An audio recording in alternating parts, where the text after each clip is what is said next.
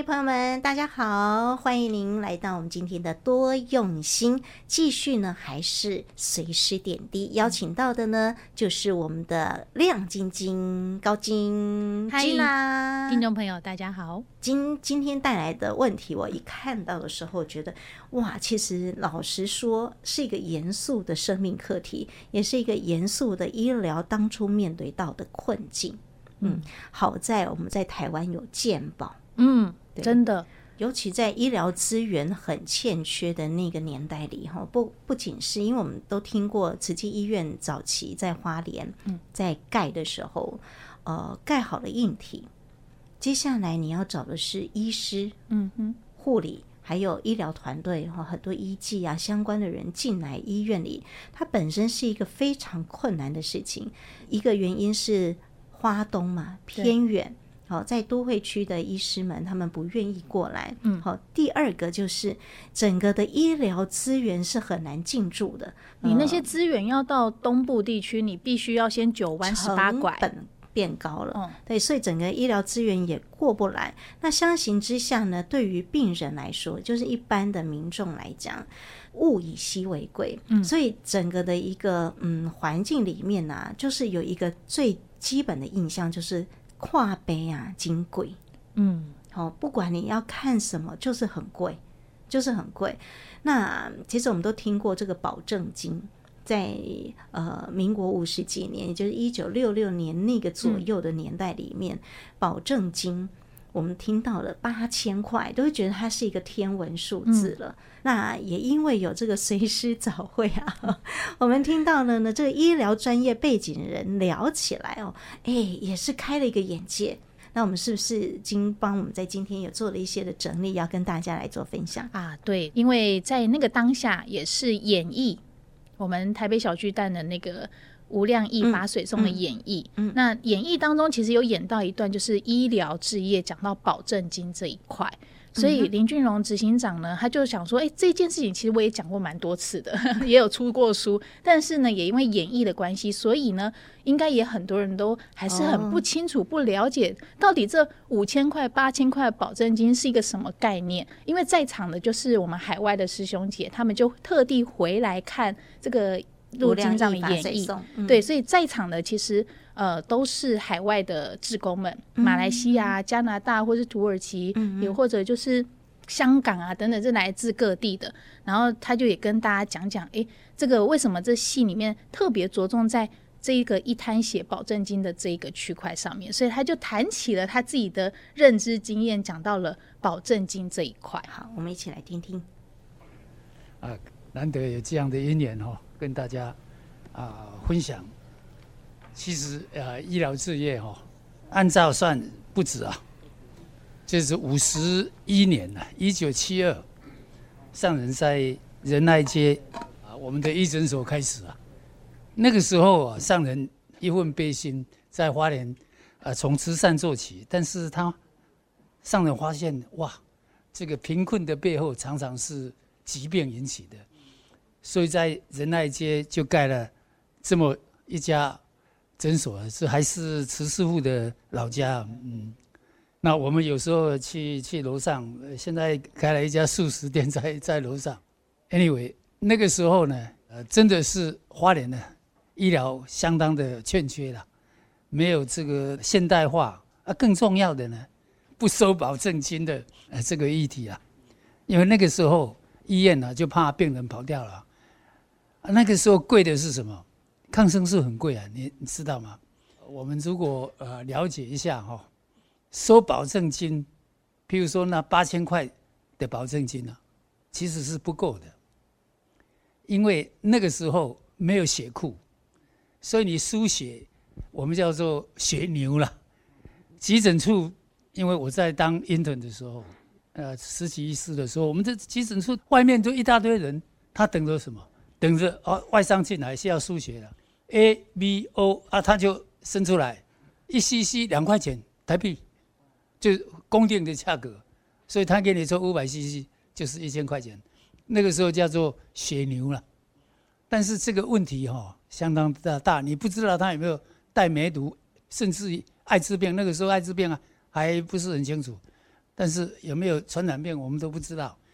最重要的、最怕的是 B 肝跟梅毒了，也不知道啊，就输了啊，没有办法，都是急诊来了，没有血库啊，你现在要开刀，那怎么办？那关于那个一滩血的事情，我跟大家讲另外一面了哦，医疗面，因为你住院开刀，他收他八千块钱，其实是不够的啦。为什么呢？第一个。光那两千 CC 就去了四千块钱了，OK，这是一个。第二个，你要开刀，要不要麻醉？要麻醉。麻醉不可能外科医师自己自己麻嘛，他一定请人家整批的人来，包括麻醉科医师、护士，还有那个机器一起带来。要多少钱？一趟哈，最起码了哈，一千五到两千一趟。那。这个就去了，好，你感染要不要打抗生素？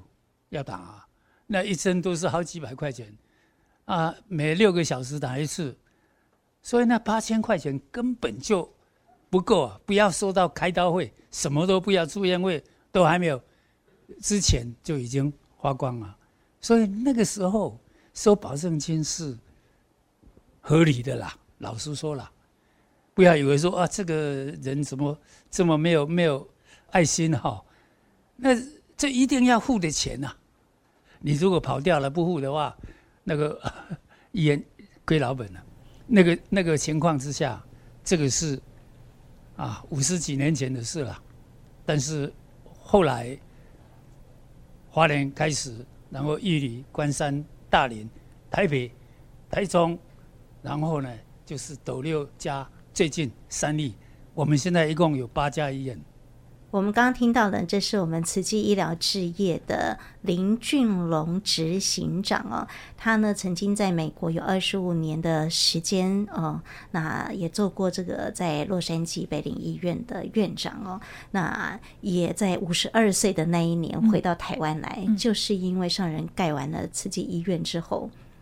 垂波一星哦，有很多的窘境哦，所以他在一九九五年的时候回到诶台湾来，就是要追随上人，嗯、然后好好的把这个医疗置业给带动起来。嗯、所以呃，在花莲慈济医院，然后然后来到大林慈济医院，嗯、现在呢是我们慈济医疗置业的执行长哦。所以从林俊龙执行长的。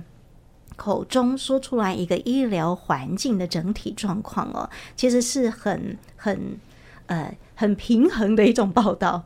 所以我们对于保证金的一个概念又多了另外一层的思考。嗯，但是也是因为如此啊，想想看那个价钱这么的贵哈，我真的觉得上人因此发愿要盖医院的这个决心更不容易，而且是台大等级的。对，台大等级，而且那个时候你想想看。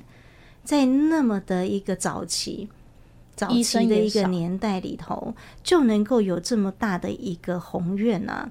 我、哦、要盖医院，嗯、你想想看，即使现在要做盖医院这件事情，可能很多的大企业家也都要，哎、嗯，不知道规划多久，考虑一下，考虑很久。那上人就是因为这个一潭血的事情，我看到了，可能就会有生命因为无法。有足够的金钱，哎、欸，我好像从来没有听过上人或者是故事环节里面有提到过说不盖了这件事情。对，有说如果盖不成，把钱退回去给大家，但是没有说过我不盖了这件事。对，这真的是让我们很佩服上人的一个、嗯、一个地方。然后上人那时候就是以一己之力，也想想看，他没有任何的其他的背景跟资源，嗯、对吗？他就是一个念头。就是我不要让无辜，因为没有钱无法得到医治的人牺牲了生命。所以其实很多时候我们看戏啊，或者听到师兄姐他们在讲早期募会员这件事情，会说花莲有一个疏忽被 key 本一。我想这句话。我一开始听到其实没什么感觉啊，不的 key 本一的 key 本一有什么？但是了解了很多以后，会觉得说，哦，这只是一句话，但是这背后为什么会有那么多人听到这一句话，愿意投入，或是愿意要一起去做？花莲五几类疏忽被 key 本意是，就是越来我们越懂事以后，你就会越觉得这句话的重量，原来就是哦。如果我们没有仔细去换算的话，嗯、你根本不知道哦，原来那个八千块那个时候等同多少钱。嗯，那我们就好好来换算一下。嗯，嗯我们健保开始的时候是在一九九五年，嗯、就是三十年前，嗯、将近三十年前那个时候，哦、你想想三十年前一百块的价值能有多少？你小时候一百块是多少？这其实晚上二十年前的时候，嗯、我们去学校啊，爸爸妈妈给的零用钱。十块钱，那午餐就有学校的营养午餐。可是下课的时候，你就肚子饿，十块钱你就可以吃很饱。例如说，我们就开始规划说，就是十块钱要去买三个车轮饼。那有的地方我们还会互相打听说，哦，那边卖两个五块，哦，然后就可以吃很饱。也或者福利社，不会啊，你数学很好啊，小时候还会算 哪边比较便宜，所以我的精打细算是家用。那你知道现在五块钱？买不到一个车轮饼，我只知道现在一颗一颗车轮饼要二十块，嗯、也或者便宜一点，一颗十块了，十块十五块就已经翻倍、翻两倍、翻三倍这样的价钱。对，你知道我也有查了一个数字，嗯，因为我想说，在一九六六那个年代。好，五十年前，对，我找不到一九六六的基本工资，可是我找到一九六八的基本工资，嗯、因为有基本工资这样的算法是从一九六八年开始的。哦，嗯，基本工资六百块，你是说一个月六百块吗？对，一个月六百块。对，你如果有固定薪水的人，你那个时候是六百块，可是那个时候啊，有固定薪水的人，基本生活也不错啊。嗯，对不对？要不然一般的嘛是有那个时候就会想说要找个铁饭碗，至少你每个月都有固定收入。啊、可是，一九六八，哎，民国五十七年那个年代，真的有一个好的稳定的工作可以领到固定薪资的人，他的生活算是也不错，我觉得。嗯、那在二零二三的基本工资，你知道多少钱？两万六，两万七千块哦，哦，就是今年二零二三是两万七千。如果是这样的话，就是它是四十五倍，嗯，对，四十五倍。那再倒回去，一九六六年的八千块保证金，相当现在多少钱？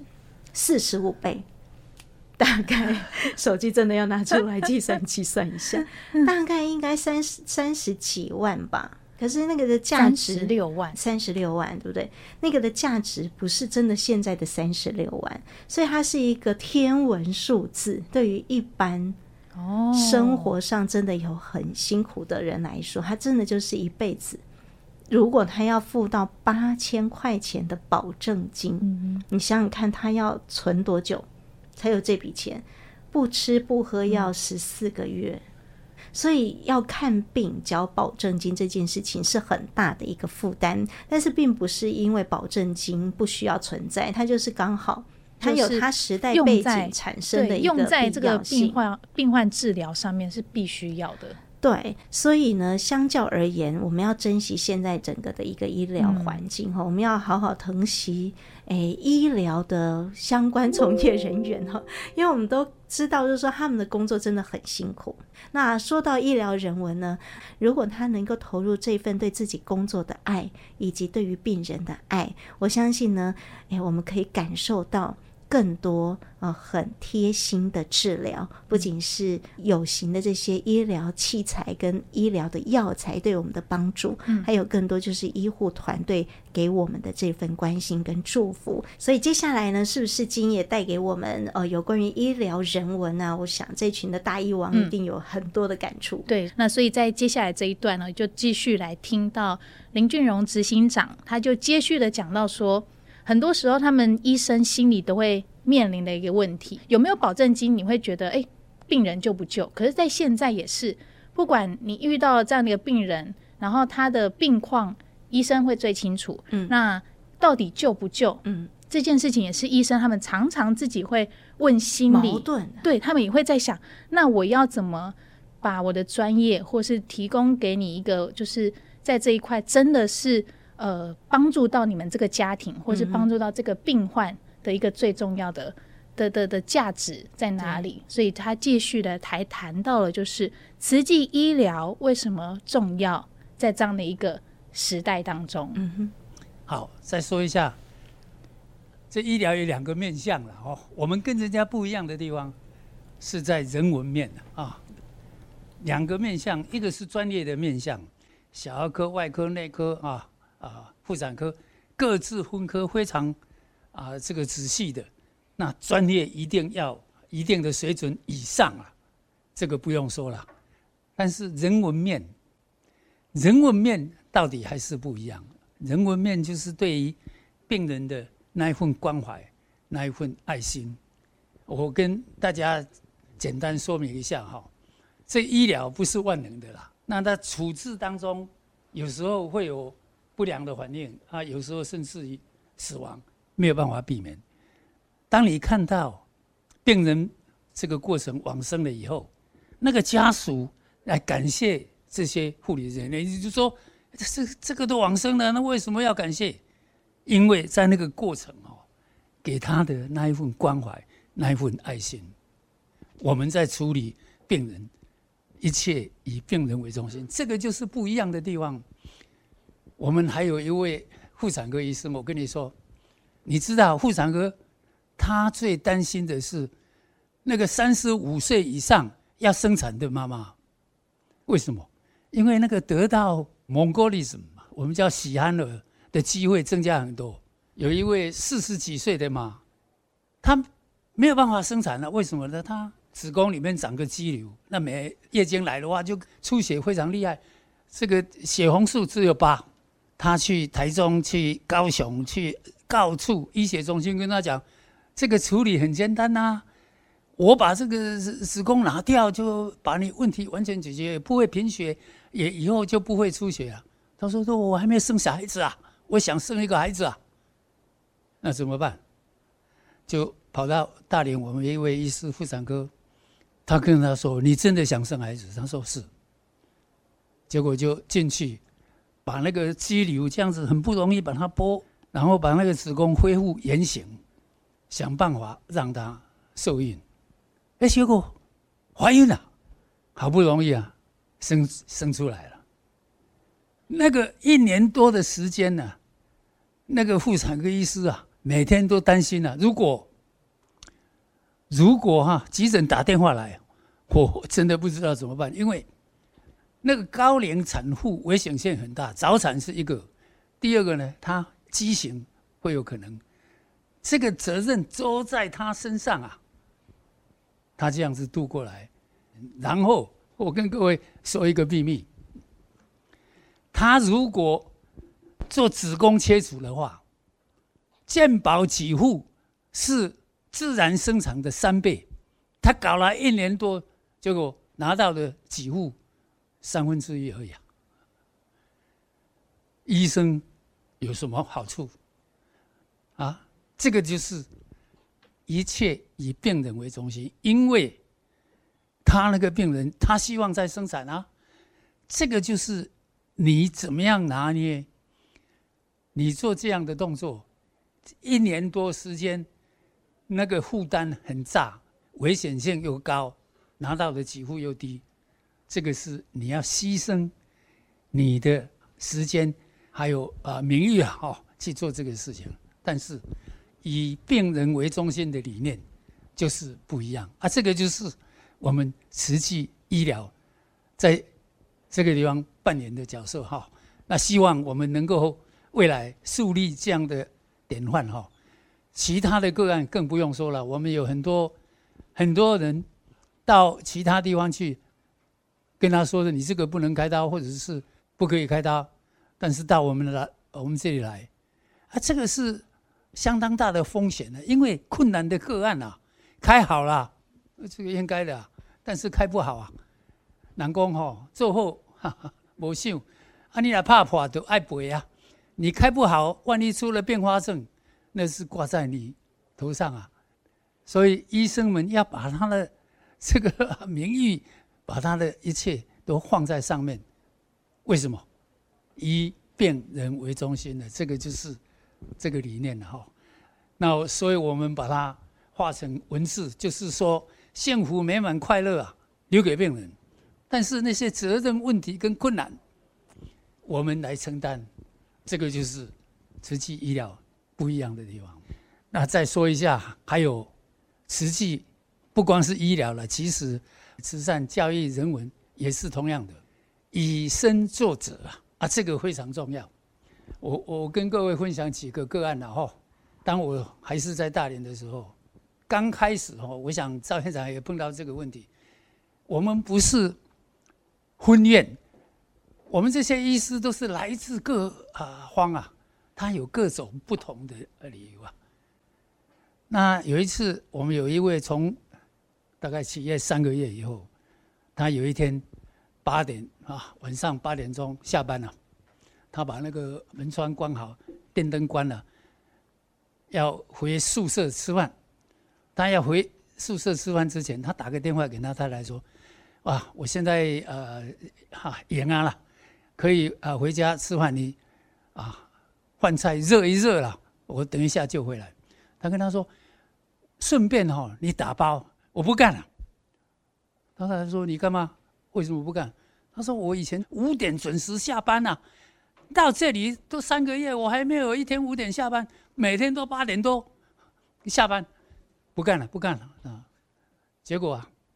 他关完门，他从六楼走到一楼，然后要回到那个宿舍的那个路上，他看到我怎么今天这个地方是灯火，就是我们门诊区啊，灯火通明啊，就是病人一大堆在那边等，他就探头回进去一看，原来啊，我还在看诊啊，他看到啊，现在已经八点钟了，你还在看诊，因为我。都是是早上的门诊，看到啊下午啊，他回去跟他太太说：“哎，人家院长都是这样做哦，我我不离职啊，不离职，继续干。他现在还在那里哦。这个就是以身作则。还有一个小故事，我跟各位说，我们大家礼拜一到礼拜六都很忙，门诊开刀什么的，礼拜天休息嘛，那我们就主张说，大家礼拜天来做环保。”那我们宣布了以后，那个礼拜天，啊，我们有一位是他回家跟他呃爸爸妈妈说，明天呢我要去做环保。那什么叫环保？哇，就是垃圾分类了。他爸爸说啊，你先生人呢？你是医师哦，去扣分数，不准去。他说人家院长带头去。他说啊，有这么事，我去看。第二天早上，他带他父亲、母亲来看，啊，确实啊，我们在一伙在那边分类嘛，哈。他爸爸妈妈现在还在做环保，这个就是慈济医疗跟人家不一样的地方。感恩感恩大家，非常感恩我们执行长哦，呃，他真的是以身作则。我想我们在座也都知道啊，执行长是做了。说说了又做，所以他说是先 doing 啊，再来讲 speak。那今天呢，很好的因缘，刚好赵院长呢来啊分享一下我们啊台北慈院的医疗，好吗？好，感恩。呃，很感恩执行长哈，身教真的很重要，不止大林慈院，其实每一个医院上人创的这个医疗事业，在执行长带领之下。其实大家有很多的学习。那刚刚只想站起来，他可以，他其实可以讲几天几夜，因为做的多嘛，哈。那我做的很少，所以就跟大家分享一点点。有一次我回金色，听到一个资深的师傅在讲说，呃，意思就是说他出家的时候，花莲慈院怎么样怎么样。哟，我想说，这个师傅已经这么资深了，怎么会他出家的时候，花莲慈院已经盖好了？所以我对这件事情非常的好奇。那意思就是说，那花莲慈院在盖的时候，只有几个师傅啊？我还没算清楚哦，我不知道连上人是五个还是连上人六个，我还没算很清楚。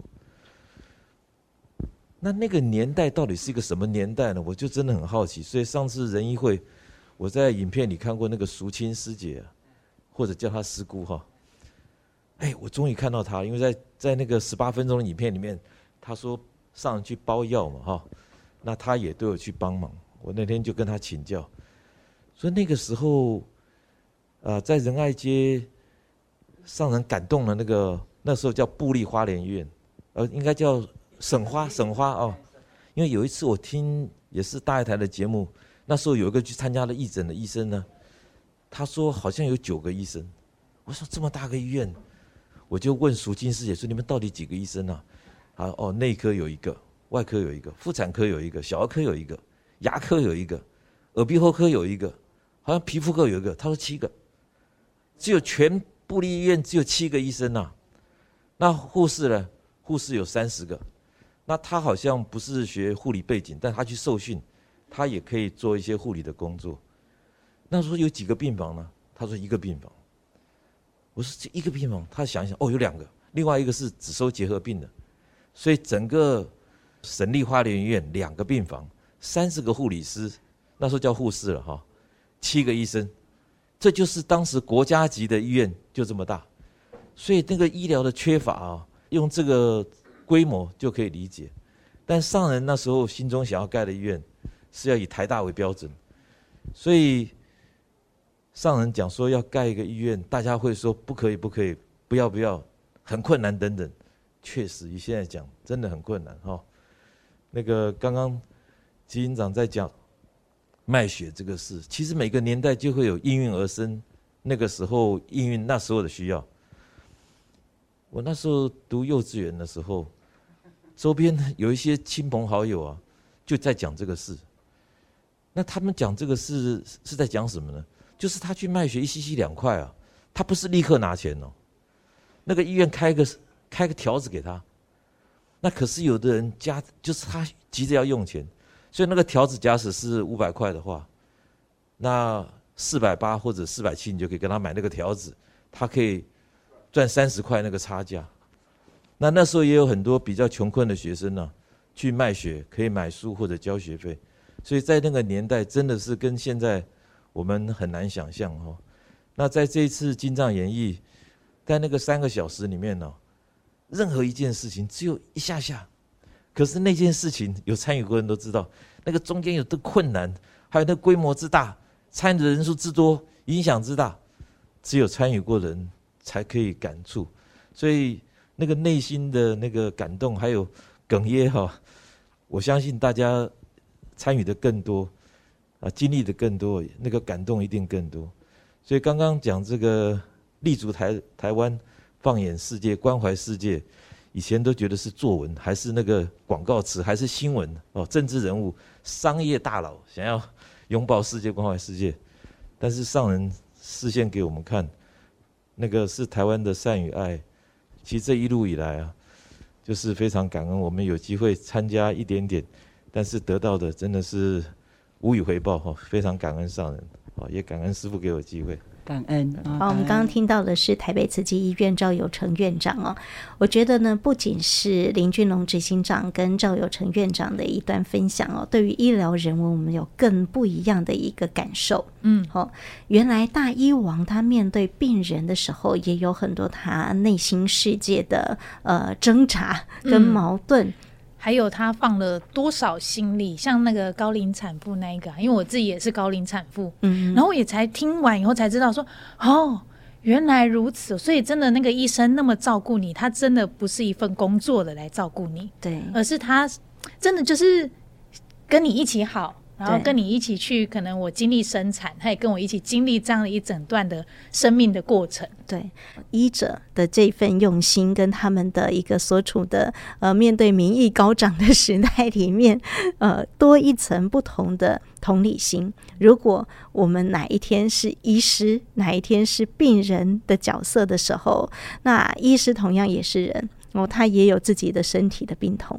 好，那他也有自己身体的状况跟家里面的情况，哦，就是将心比心的心态，我们如何去更能够理解哦专业这件事情哦，专业之外，我们如何有这份真的呃同理的慈悲的爱心，这个将心比心啊，哦，真的是非常的重要的哈。好，那我们今天的节目呢，因为说到病嘛。你说到医院，不说再会了哈。哎、欸，好像有这样的一个，就是不成文规定。好，那就祝福大家健康喽。应该会说谢谢谢谢啊，对，谢谢大家，感恩大家。那祝大家都健康。